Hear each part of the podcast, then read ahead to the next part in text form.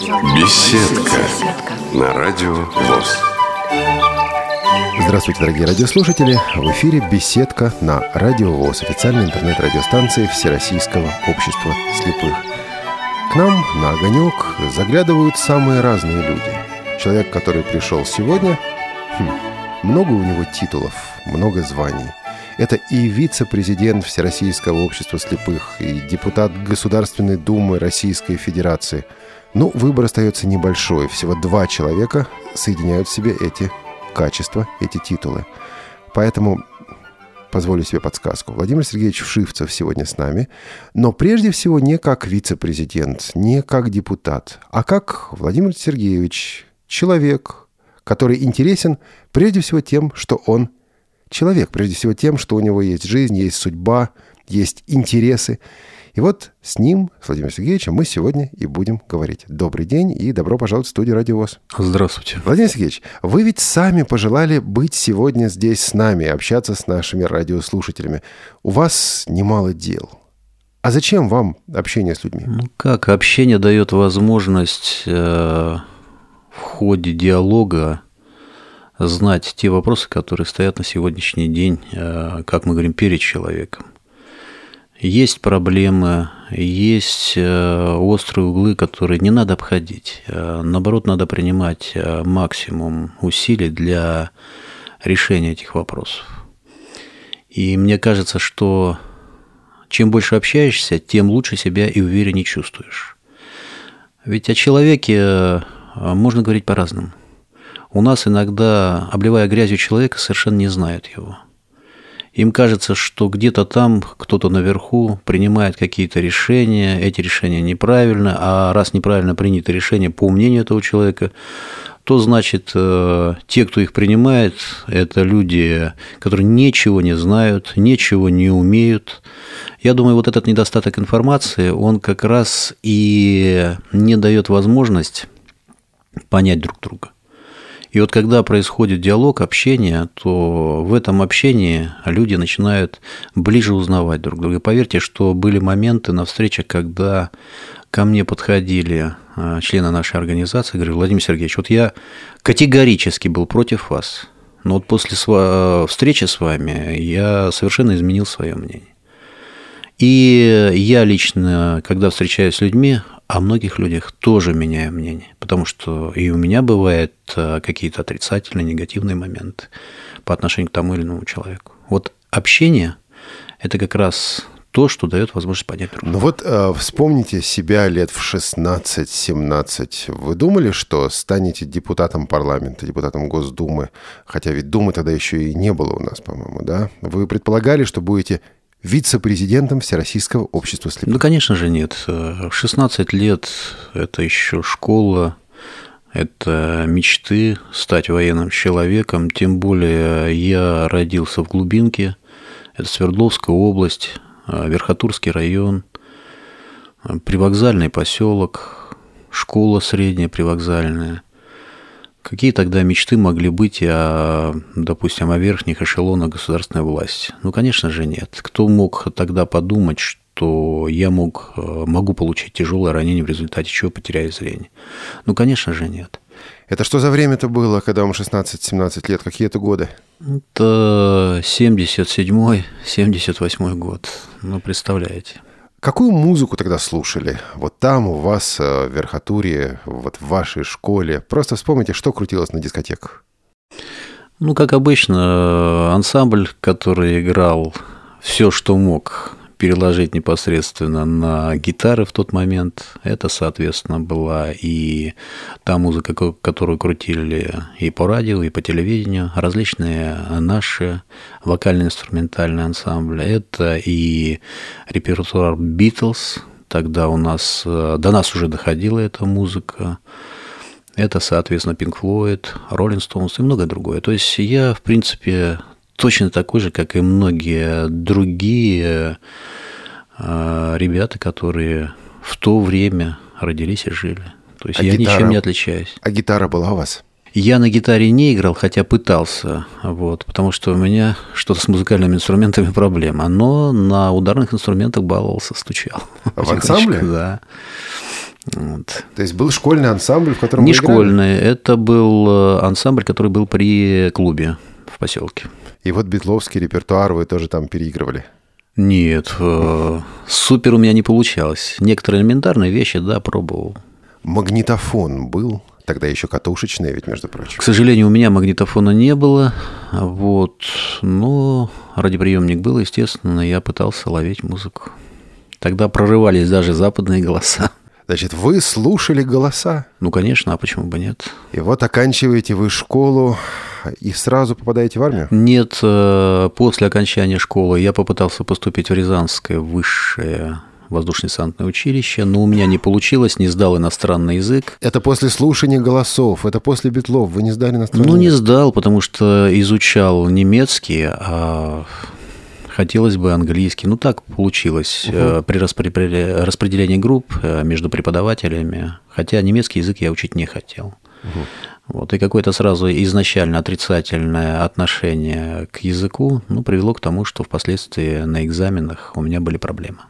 Потому что уровень требовался серьезный, а уровень преподавания, который был в то время у нас в школе, он был невысок. Преподаватели менялись очень часто. Именно тот, кто преподавал иностранный язык.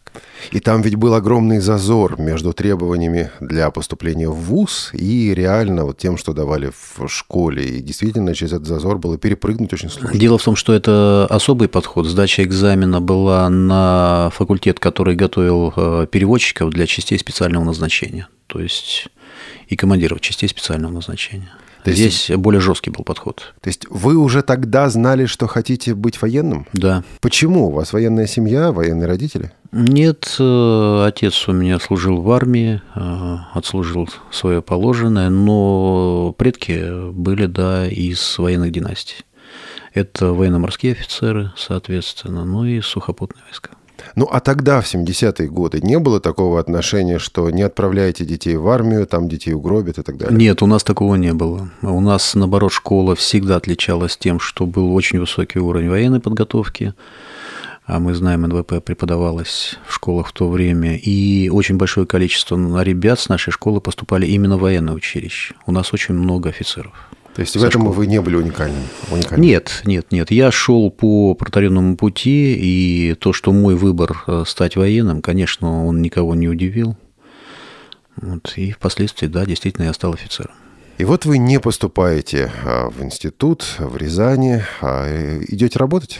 Ну, это тогда не институт был, а военное училище. училище. Да, после этого я решил, что мне нужно год не просто просидеть дома, а попытаться получить э, какую-то профессию. Я приехал в город Свердловск и поступил в техническое училище номер один при заводе э, Э, имени Калинина для того, чтобы эта специальность у меня была, и во всяком случае у меня был промежуток времени, когда я смог не просто учиться, но и заниматься еще спортом, потому что при заводе был свой стадион, манеж, и очень активно в рамках трудовых резервов занималось очень много ребят. А мне нравилось бегать, то есть легкоатлетические вот эти занятия для меня были привлекательны. Владимир Сергеевич, а вот эта внутренняя мотивация, вот этот внутренний движок, который у вас, э, как кажется, уже тогда был. Ведь э, в 16-17 лет, ну, не поступил парень в ВУЗ. Многие говорят, да ладно, пойду грузчиком там что-нибудь, как-нибудь где-нибудь, или да ладно, буду пиво в подъезде пить. А вы говорите, нет, я уже тогда решил, и вот э, решил получить специальность и все прочее. Вас подталкивали, или вы вот, ну, просто, сколько себя помните, жили с этой внутренней мотивацией? Потому что это потом важно будет и дальше. А, когда человек теряет зрение, возникает тот же самый вопрос. Вот есть она внутренняя мотивация или нет? Стержень он крепок или нет? Вот этот стержень как для вас сформировался? Ну, во-первых, это родители и обстановка, в которой мы жили. Родители работали с утра до вечера, работали на производстве, и понимая, что у меня не получилось поступление в военное училище, и год сидеть на шее родителей, ну, для меня было что-то сверхъестественное. Поэтому нужно было самостоятельно решать эти вопросы, и мне это удалось. Во всяком случае, за это время я получил и специальность, и занимался спортом, и плюс мне удалось еще и поработать после окончания данного училища, а я его закончил а, с отличием. Я и школу закончил неплохо, у меня был средний балл 4,85. Вот, я отработал на Белоярской атомной электростанции, правда, немного. Вот, на блоке БН-600, это блок быстрых нейтронов, тогда это совершенно новое строительство и новое производство этого уровня. Ну и в конечном итоге и работал, и готовился к экзаменам, и мне удалось поступить в военное училище. К сожалению, это было не Рязанское воздушно-десантное училище. Опять, ну, может быть, по моей вине, но опять вот э, бывают в жизни такие стечения обстоятельств. Мы занимались прокладкой кабеля в тоннелях на станции. Я подпростыл перед комиссией, которая проходила медицинская. И, соответственно, чуть припухли пазухи носа. А военно-медицинская комиссия, которую мы проходили, она для Рязанского училища летная. Угу. Ну и, соответственно, мне сказали, нет, в летное училище вы не проходите. Я говорю, ну это же временно, вот я простыл. Нет, на день проверки у вас проблема, все. Были огорчения, конечно, по этому поводу, но благо дело военком попался толковый э, мужик, он а, побеседовал со мной и сказал, ты не печалься, я сам закончил Омское общевойсковое училище и могу сказать, что всю свою жизнь сознательно прослужил в воздушно-десантных войсках, потому что уровень подготовки командирский и управленческий, он соответствует всем параметрам. Единственное, ты пройдешь подготовку специальную, десантную, вот, и э, проблем никаких нет. Что впоследствии и получилось. Я благодарен этому человеку, потому что он определил мой жизненный путь. Вот вы э, человек активный. Я позволю себе на минутку перебросить мостик в настоящее. А, и вам, и мне приходится часто встречаться с самыми разными людьми. И, среди прочего, бывают незрячие люди, которые говорят, а вот я ничего не могу, у меня ничего не получится. Почему? А потому что я слепой. Или а потому что я слеп. И в жизнь приходит такая инертность. Ну и понятно, когда эта инертность продолжается какое-то короткое время. Но есть люди, которые из этого состояния а, не вылезают. Мне все все должны, а я теперь ничего больше не могу. Ну, я, может быть, немножко сгущаю краски. Но а, случалось ли вам с такими людьми иметь дело? И как вы э, говорите, как вы разговариваете с этими людьми. Может быть, у вас есть рецепт, который позволяет вам помочь вырваться вот из этой инертности, из этой, извините, раздолбанности человеку, который в такое состояние по объективным причинам попал, но сидеть-то в этом состоянии долго нельзя. Вот что делать? Ну, это не только человек, который имеет инвалидность по зрению. Достаточно таких людей и среди тех, кто даже войну прошел, вот есть такие. Я встречался с такими людьми, и мы много беседовали. А вы знаете, в чем проблема? А, ведь эти люди в основном теоретики. Вот у меня ничего не получится, а ты пытался сделать? Да я знаю, что не, не получилось получится. раз. Ну, мало ли что знал. Ты пробовал, ты сделал. А мне по рукам столько уже разбили, что я ну, больше не хочу. Ну, во-первых, бьют очень многим. Дорога Василий идущий. Во всяком случае, если ты сам не будешь двигаться и не будешь пытаться что-либо сделать, ты никогда в жизни ничего не добьешься. Цель у человека, у любого человека, она должна быть недосягаемой. Вот лично я для себя ставлю цели недосягаемой. Потому что от этапа к этапу, добиваясь чего-либо, двигаясь к этой недосягаемой цели, ты понимаешь, что ты ее никогда, может быть, не достигнешь этой цели.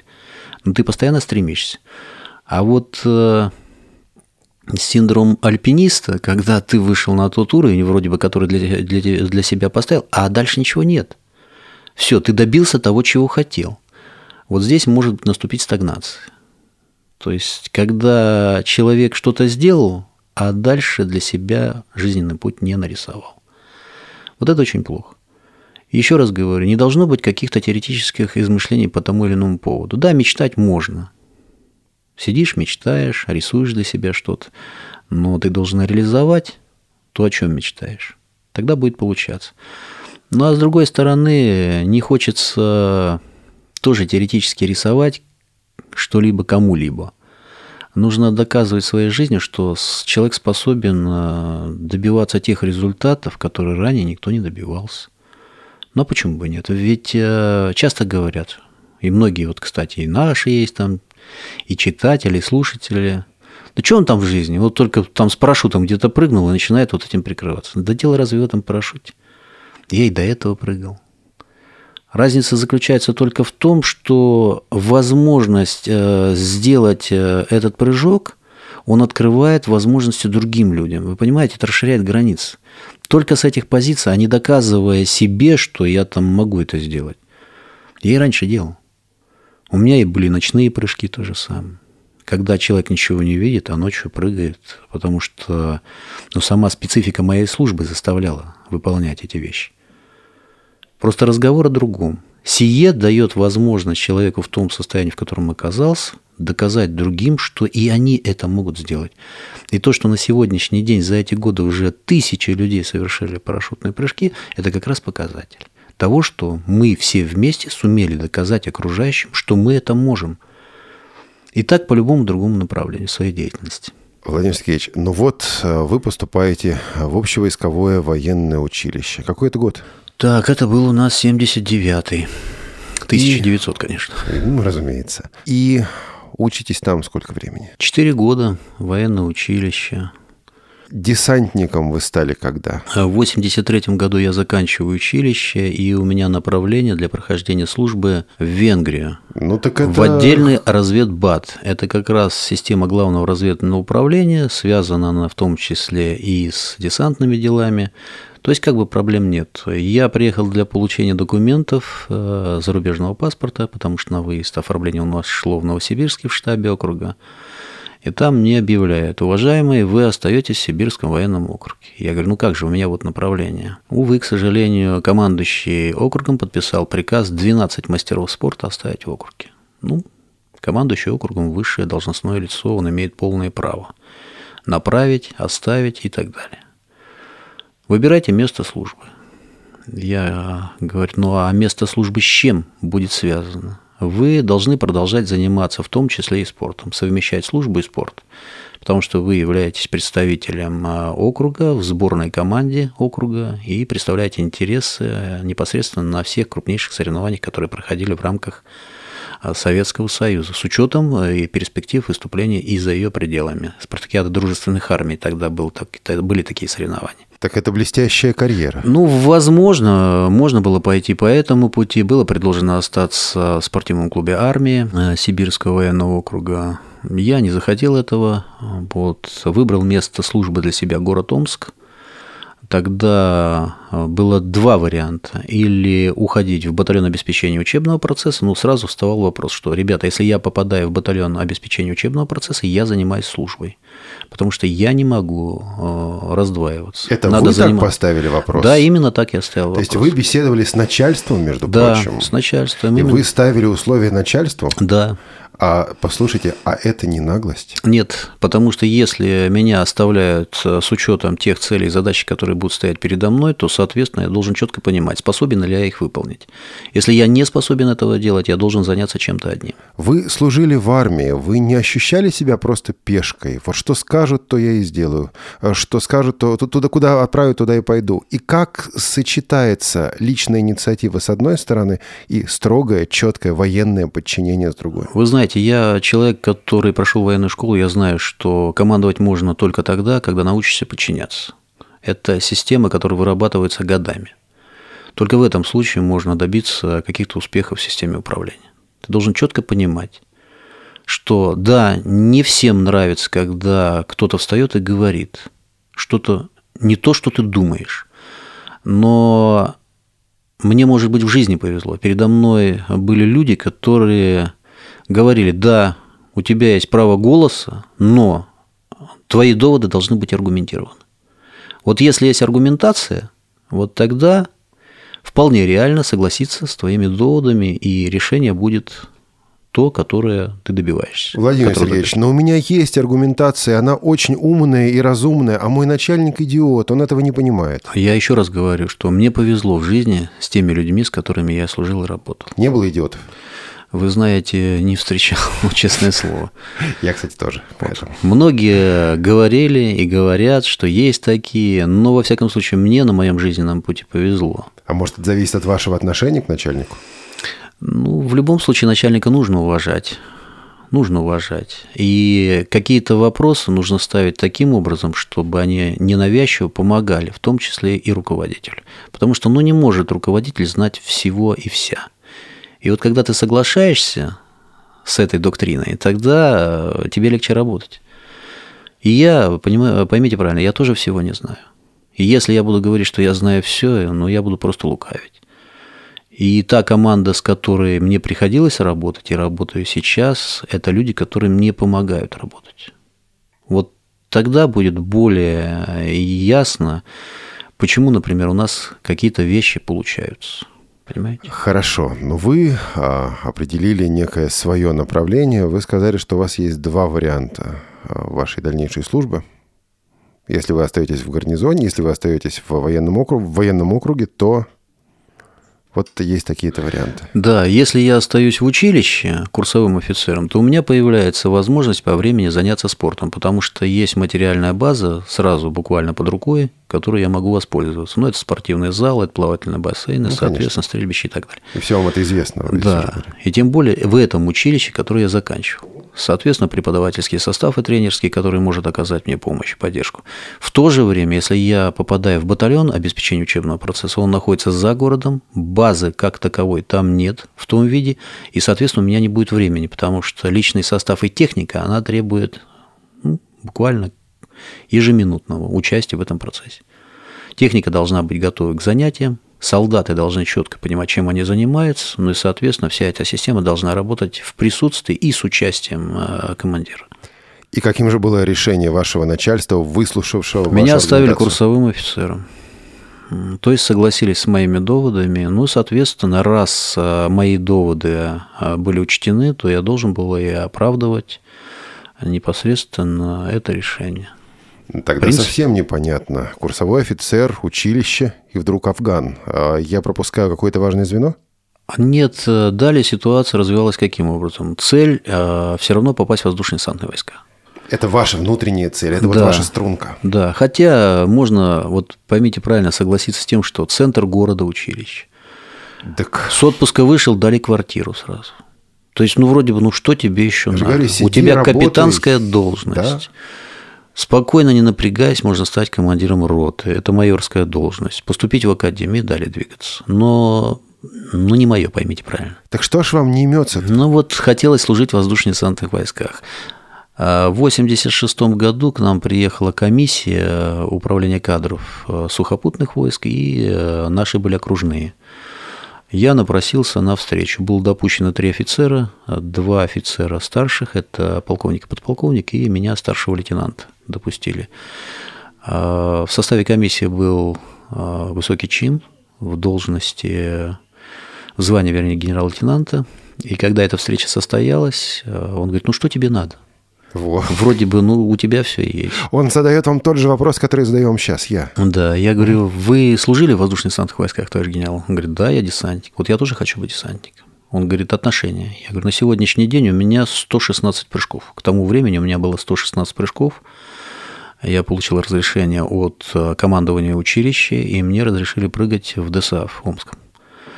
Вот. Далее у меня были прыжки немного в другой системе, но как бы то ни было. В общем, э, суть остается в том, что мне разрешили написать рапорт на имя главкома сухопутных войск, и ровно через месяц я получил назначение командиром парашютно-десантной роты в Афганистан. Вас это не испугало? Афган. Я понимаю, что это Горбачевские времена. Я понимаю, что, в общем, было ясно, что в Афганистане будем сворачиваться, но все же. Ну, тогда разговор о сворачивании еще не шел. Э, и дело в том, что многие из тех, с кем я учился, они уже были в Афганистане, и кто-то погиб уже к тому времени, и те, кто служил в Афганистане. Соответственно, когда я встречался с этими ребятами, мне казалось, что я пацан по сравнению с ними – это были люди совершенно другого уровня. Это были люди, которые прошли войну и знали, что такое война. То есть качество их учебы, помноженное на практическую деятельность, тем более участие в боевых действиях, э, ну, действительно на две головы они были выше. Их поднимало просто. И, соответственно, вот это какая-то внутренняя ущербность, ну почему? А, они это могут, они это смогли, а я нет. Ну, вот, в принципе, послужило толчком и поводом, что я обязательно должен попасть. Ну, а, а в то время система ВДВ, это практически большая часть офицерского состава, должна была пройти э, непосредственно через Афганистан. Вот. Так и получилось, что я попал. Вы сказали ключевую вещь. Я обязательно должен был попасть. И вот после этого я обязательно должен задать вам очень неудобный вопрос. Вот в конце 79-го, 80-м, может быть, еще в 81-м году, а, возможно, была мотивация «я пойду в Афган, потому что мы оказываем помощь братскому афганскому народу», ну и так далее. А в 85-м, 86-м году, наверное, такой мотивации уже не было. Тем более вы общались с людьми, которые оттуда пришли. Вот зачем зачем вам надо было туда попасть? Это что-то кому-то доказать? Это что-то себе доказать? Это собственное становление или что-то еще? Ну, поймите правильно, что если ты выбрал профессию военного человека, то, соответственно, твой профессиональный уровень э, должен соответствовать тому, что есть вокруг. Но невозможно, еще раз повторяюсь, указывать кому, кому-то или рассказывать кому-то что-то, если ты сам этого не прошел. Ну, очень сложно. То есть вы хотели высшую школу пройти такую там, да. в Афгане? Я да. понимаю, что это звучит, может быть, дико, странно, но вот это то, что я слышу пока. А война – это пик подготовки военного человека. Как это ни странно, но поймите правильно, вот те боевые действия, которые проходят сейчас, как бы это странно ни звучало, но это школа, это серьезнейшая школа для тех представителей НАТО и Соединенных Штатов, которые на сегодняшний день находятся на территории. Потому что ни на одном полигоне вы не сумеете э, отточить мастерство. Э, это только война. Она показывает все недостатки, и она показывает э, передовые идеи, которые формируются в вооруженных силах той или иной страны. Это и техника, это и взаимодействие, это уровень подготовки людей, соответственно, это снаряжение, оружие и тактика ведения боя. Сегодня афганскую войну критикуют, причем часто критикуют ее штатские. А вы, приехав туда, что вы увидели, ну так, в общих чертах? Это было разочарование или это было вот действительно попал туда, куда хотел попасть? Или там было не до анализа, надо было просто вот, вот прыгать и все, заниматься своим делом и все? Второе. Попал туда, куда надо. Вот э, когда это людям говоришь, люди не понимают. Думают, ну что, у человека не в порядке с психикой, вроде бы люди бегут от этого, а ты лезешь туда. Так я к этому и подвожу, Владимир Сергеевич. Нет, поймите правильно, еще раз повторяюсь, я же приехал туда не гражданским человеком, я уже приехал старшим лейтенантом. У меня за плечами была подготовка не только в училище, но и за пределами училища. И разговор шел о том, что реализовать себя как военного человека можно только в тех условиях, которые являются боевыми, реальными боевыми условиями. Ну а потом сама служба, она уже как бы заключалась в самом основном. Это выполнение поставленной боевой задачи и, соответственно, сохранение тех людей, которые были в твоем подчинении. Вот ответственность за жизнь людей и ответственность за принятые свои же решения, вот, пожалуй, это высшая вот, э, школа, которую можно было пройти, и я не жалею о том, что я прошел эту школу. В армии тогда уже были настроения, типа, что мы здесь делаем, давайте пошлем все это куда подальше. Если были, то как вы, как человек, у которого были в подчинении солдаты, как вы с этим боролись, что вы, вы с этим делали? Я таких не встречал. То есть это уже потом? Да, потому что у меня было подразделение разведки. Попасть э, в подразделение, отдельное подразделение разведки считалось большой честью для людей. Это было непросто сделать, еще раз повторяюсь. Это была своего рода элита того или иного соединения, в котором находилось это подразделение. И, соответственно, когда люди чаще других выходят на реальную работу, вот, а тем более, выполняя поставленные задачи, приносят или привозят или притаскивают результат, то это дорого стоит для человека.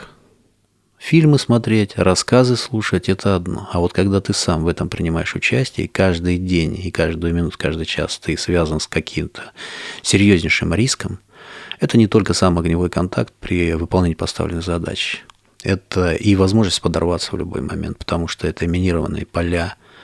Это вопрос, связанный непосредственно и с чисто случайными какими-то вещами. Вы осознавали это? Вы осознавали, что ходите буквально по краю? Конечно. Ну а как? Когда идешь через минное поле, что это такое? Понимаю, Честно, что... не знаю. Вот вы знаете, я не знаю, поэтому я вас расспрашиваю. Ну, вот состояние человека, когда в голове пульсирует мысль, что в любой момент ты можешь подорваться. В любой момент. Ну как? Ну, конечно, это тяжело, это неприятно, это страшно. И война вообще это страшно. Если кто-то скажет вам, да, это ерунда все, врет, просто врет, обманывает. Страшно и очень страшно. А когда еще в приведении непосредственно самого боя нужно передвигаться по полю боя, то есть непосредственно себя отрывать от земли, то это страшнее вдвойне, потому что ты понимаешь, что ты сейчас будешь объектом, целью, в тебя будут стрелять. Вы остались в живых, но потеряли зрение. Что случилось? Был подрыв, э, фугас, э, шла рекогносцировка при подготовке к проведению крупнейшей операции. Ее называют еще магистраль журналисты. Вот, 87 год, вся разведка, офицерский состав. Соответственно, когда задача была поставлена, ну, это с высоты на реальной местности показывается этапы проведения операции, ну и, соответственно, твоя задача. После этого подходили к боевой технике, э, тронулась машина, взрыв, все. После этого все остальное это уже другая жизнь. И вы приходите себя в госпитале. Нет, я сознание не терял, то есть кратковременная потеря была, но это буквально мгновение. Э, Я помню, как меня доставляли в госпиталь. Э, Сначала меня перебросили в развернутый медсамбат, который был э, в районе боевых действий. После этого на вертушке перебросили на базу. Далее первичная обработка и первичные операции. После этого, конечно, я был уже без сознания. После переброска воздухом в Кабул, там опять операции. После этого приход сознания, ну и далее уже все как полагается в медицине. Начинают человека поднимать на ноги. То есть у вас было изуродовано лицо. Что конкретно задело? Вы знаете, лица практически не было. Взрыв был очень сильный. Э, Дело в том, что мы стояли рядом вплотную э, с начальником разведки нашей бригады, майор Матвиенко. Когда машина тронулась, я его еще за руку чуть-чуть отодвигать стал, говорю, осторожнее, в это время взрыв. Вот его порвало на части просто. Меня отбросило, удар пришелся в лицо, потому что я был неплохо одет. Под э, бушлатом у меня был бронежилет по чистейшей случайности. То есть, когда уезжать, а я еще приболел, у меня была температура, замком взвод принес бронежилет. Ну и стоял командир бригады рядом, одевай, одевай, говорит. Ну вот я его одел. Вы приболели перед экзаменом в свое время, потом вы приболели перед вот этой ситуацией. Да, так получилось. Вот. И благодаря бронежилету, может быть, я остался живой, потому что основной удар пришелся в область где-то грудь-спина и лицо. Когда вы осознали, что, ну вот, все, военная карьера, скорее всего, окончена, вы также осознали, что не видите, и лицо вот в таком состоянии, что, наверное, впечатление на девушек в ближайшее время произвести не удастся. Я и сейчас иллюзий не питаю по этому поводу. Но у вас было ощущение, жизнь кончилась? Если было, то сколько оно продолжалось? Нет. э, Вот э, в свое время была публикация, где один из авторов статьи написал о том, что я был в состоянии депрессии, там жизнь хотел покончить. Но это он, чушь. Он про вас писал? Да, это чушь собачья. Мне когда показали, вот это прочитали, я был крайне удивлен, потому что, во-первых, я не знал этого человека и никогда с ним не встречался. И когда появляются подобного рода публикации, ну, это вообще шокирует. Такая это слезу выбивает. Представьте себе, бедный был в состоянии депрессии. Ну, Вот я не знаю, у кого там выбивает слезу у тех, кто читает. Во всяком случае, у меня слез не выбивало. а, Да у вас их что- вообще трудно выбить, по-моему. Потому что было очень сложно. Во-первых, я был очень тяжелый. Меня перебросили потом через Фергану в Питер. Вот. И первый месяц э, у меня были вообще проблемы. То есть колебания были в ту или иную сторону. А уже потом, когда более-менее стал приходить в себя, э, соответственно, рядом стали появляться люди. Это были представители и комсомола, представители трудовых коллективов и Всероссийское общество слепых. Вот тогда, впервые, когда я практически только начал в себя приходить, у кровати появились и представители ВОЗ. Это было в Питере? Да, это ленинградская организация. И, Помните по именам кого-нибудь из них? ну, во-первых, сам руководитель приходил. А вот Это был- а, Матвеев, по-моему, фамилия. Если я не ошибаюсь. Вот. боюсь ошибиться. А, ну, были представители, вы поймите правильно, то состояние человека, когда калейдоскоп людей и плюс состояние было еще очень тяжелое. Но как бы то ни было, я настолько благодарен этим людям, потому что никто не утешал. Вот я считаю, это главное. Вот. А, второе, мы сразу перешли к конкретике. Вот а, человек находится в этой ситуации. Как из этой ситуации выйти? Кстати, что, тогда что, после Афгана это что, было Владимир, ново. дело в том, что ты не в единственном числе. Это не уникальные какие-то случаи. Таких случаев сотни тысяч. А, Великая Отечественная война – это огромнейшее количество офицерского и состава сержантов-солдат, которые оказались именно в таком положении, как ты. Но они прекрасно жили и прекрасно живут, показывая а, примеры, как надо работать, как надо жить. Это прекрасные семьи, люди, которые создали прекрасную материальную базу – то есть по этому пути надо двигаться. Но для этого необходимо, конечно, посмотреть, что на сегодняшний день делается, что это за система. Ну и пора немножечко и душе отдать должное. Соответственно, появилась литература. Вот я очень много слушал. Принесли магнитофон, далее были кассеты уже, и пошло и поехал. Вот. Потом было предложение, когда уже дело шло к выписке, мы проговаривали вариант, было мне предложено поехать в Великие Луки с учетом э, прохождения небольшого обучения и занятия должности директор предприятия. Я сказал, что я не готов, мне надо, во-первых, себя привести в нормальную форму, потому что тогда у меня, конечно, вес был уже за 95 килограмм, хотя меня привезли 63. Вот. Ну и состояние было еще такое ну, тяжело. Ну, представьте, полгода лежать, вот это тяжело. Тем более было несколько операций, которые были направлены на то, чтобы убрать э, осколков. Их очень много. На сегодняшний день, вот после уже госпиталя, я вырезал 60, и у меня еще больше сотни. То есть вы их носите в себе? Да, ну вот э, как, какие начинают выходить, беспокоить, с теми начинаем разбираться. Вот буквально в прошлом году 8 осколков вырезал. Ну, так вот этапно занимаюсь этими проблемами.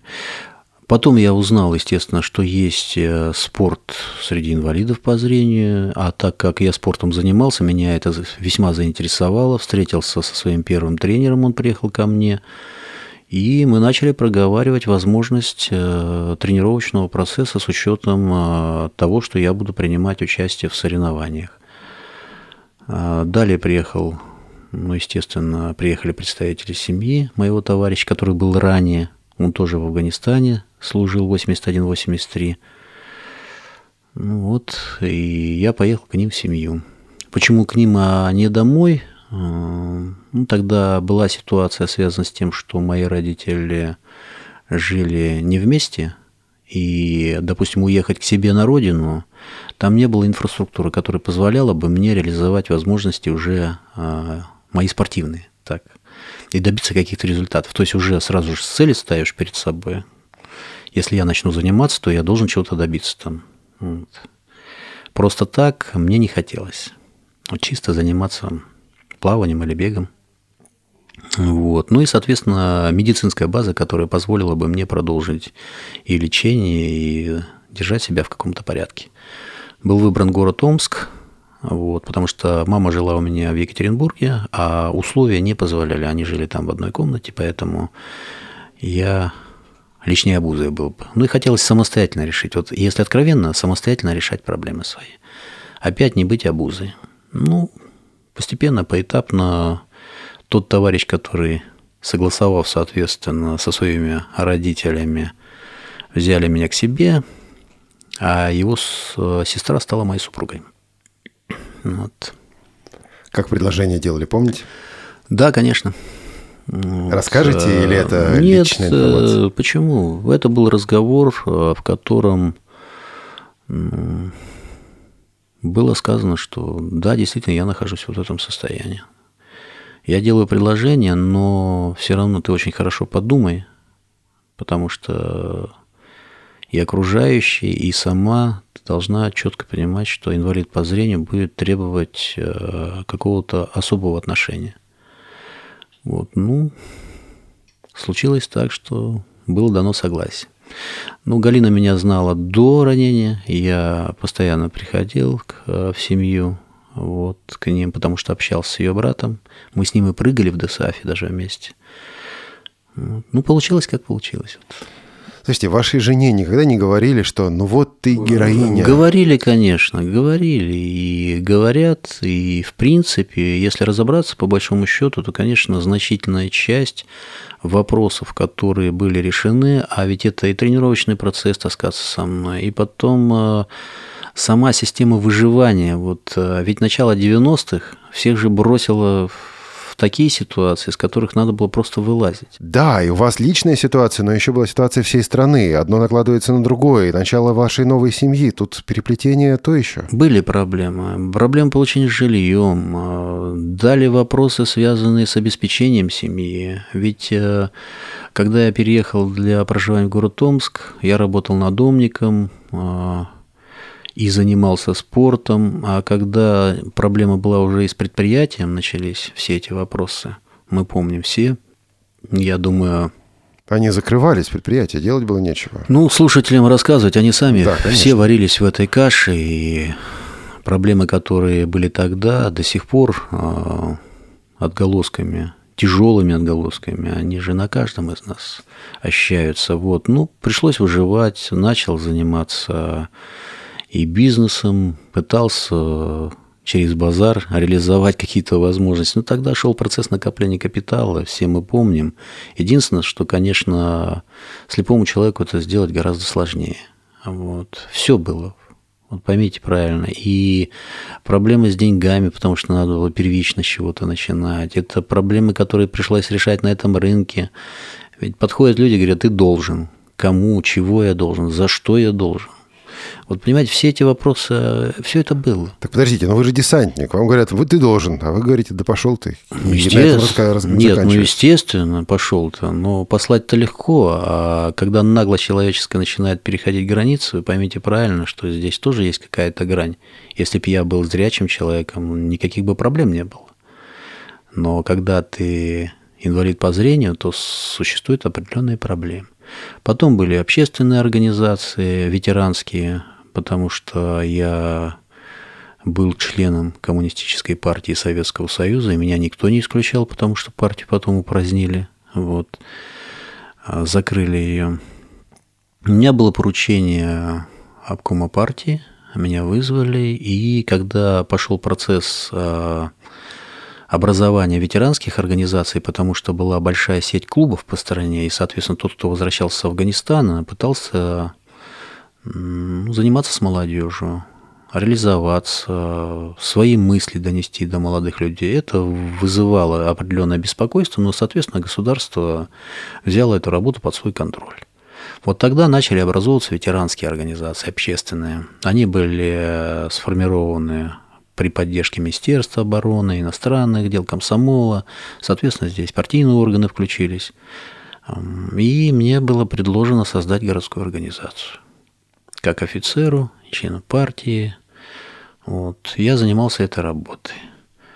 В свое время я шел один из трех кандидатов на директора предприятия Омского, но Люди меня поддержали, то есть каждый выдвигал свою программу, я предложил свою программу. Люди меня поддержали, но представители, которые были с центрального аппарата приехали, сказали, есть одна проблема.